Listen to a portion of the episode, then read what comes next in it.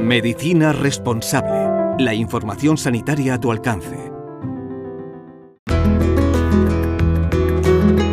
El Fonendo con Luis del Val.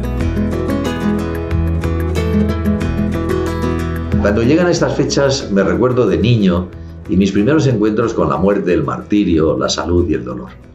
Podríamos decir que la Semana Santa es para mayores, pero pertenezco a una generación en la que la muerte y el dolor no se escondían en la vida cotidiana y convivíamos con los enfermos en casa y nos acostumbrábamos a su evolución y a veces fatalmente al momento en que la medicina ya no podía hacer nada y de la cama el enfermo pasaba al ataúd que entraba en la casa.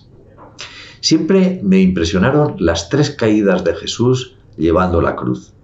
El niño que yo era, con mucha salud y ninguna noción de teología, no acababa de entender la fatiga que llega al desmayo, esa humana falta de fuerzas.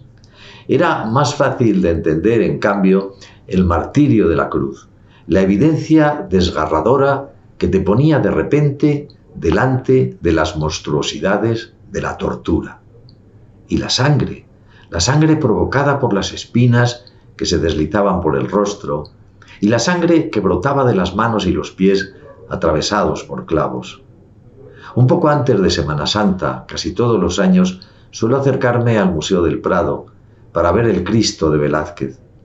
El pintor que a tanto se atrevía, no se atrevió a pintar el dolor en el rostro de Cristo y usó el truco de ocultarle la faz con los cabellos.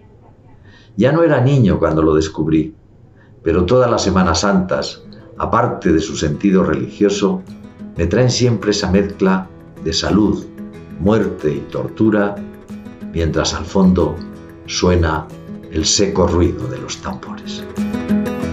Medicina responsable. Humanizamos la medicina.